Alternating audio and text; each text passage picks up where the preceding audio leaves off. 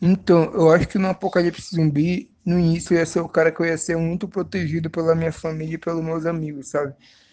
E assim, até o ponto que, tipo, fosse começar a ver como o mundo tava mudando aos poucos, tinha mudado aos poucos, e eu não conseguisse mais é, manter aquela postura, eu ia começar a me impor de algumas formas.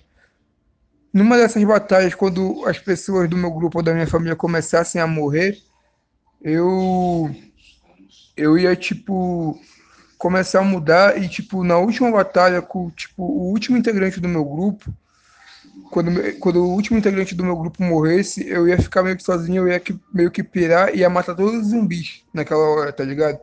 Só que assim, nessa batalha eu ia ser mordido no braço direito.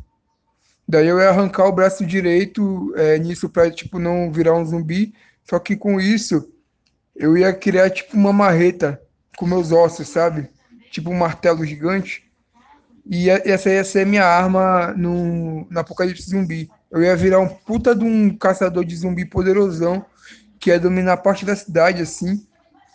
E eu ia ser conhecido como o Rino Esmagador, porque eu ia esmagar todos os ossos dos zumbis com a minha marreta. Ia ser da hora um apocalipse zumbi, olha.